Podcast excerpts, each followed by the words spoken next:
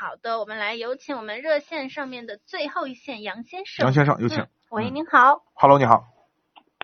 喂，你好。哎，你好，杨先生呃。你好，你好。你好，我是阿波罗。嗯，哎，啊，好，hello，你好。你好。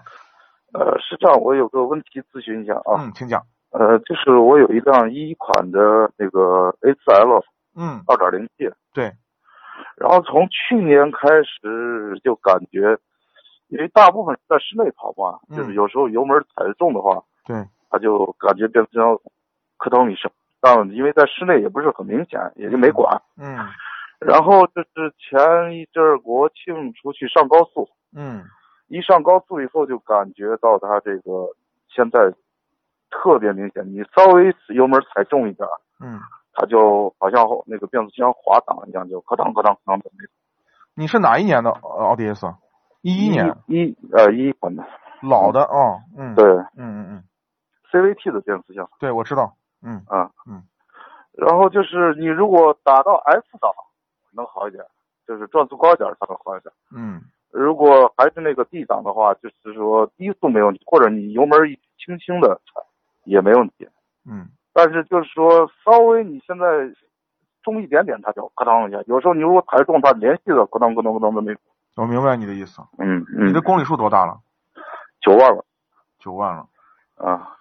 啊，嗯、是这样。你的变速箱油什么时候换的？啊，好像是四万多，四万多。呃，首先是这样啊，嗯，你做两个工作，第一个、嗯先把你的变速箱油换掉，先不管变速箱，先换你嗯的变速箱油，换了变速箱油，你看一下这个缓这个症状有没有缓解，如果嗯没有缓解的话，你可能你的变速箱有可能在打滑嗯嗯嗯啊，有可能就出现这种问题了，就是你可能平常激烈驾驶的习惯比较多，这个变速箱就出现这种问题。哦嗯，然后呢，你是这样，先换油，换完油了以先后换油啊，先换油，换完油了以后再看。呃，那如果还是打滑的话，那就说明变速箱坏了，是吧？嗯，就是也不能说完全坏了，它就是工作不良了。因为你平常，我刚才听你说了，你喜欢平常有时候可能大脚油，嗯，大脚油对变速箱伤害还是很大的，尤其是 AT CVT 变速箱。哦哦，那就是还是先换油，然后对你再先换油，因为换油的成本最低嘛，几百块钱就搞定了嘛。你你几百块钱，我到四 S 店他说哎，别去四 S 店店，去四 S 店干嘛呀？四 S 店宰你啊，宰的那么凶。咱们你你是呃咱们的会员吗？呃，不是我，你们在什么地方？我可以到他那换，我们在我们在西安，您您是在什么城市？在西安，在西安。哦，您在西安啊，那就好了。嗯您在咱们的微信商城上，你找有嗯换变换变速箱油的保养服务，你直接买这个服务包，里面就含有油，含有服务，里头全部都有，就不用掏钱了行。行，啊，八百多块钱就搞定。可以可以，因啊为我到四 S 店，他说下来得四千多。嗯，那夸张死了，四 S 店宰人的地方嘛，对吧？啊、嗯你你到那就是换完油以后，如果还是有那个是变速箱坏了，还是还可以维修。还是首呃要换先，因为你你按照正常保养，你的变速箱油也该换了，这是第一个对嗯问题。第二个，换完了以后有有可能会改善，也有可能会继续，这是不好说。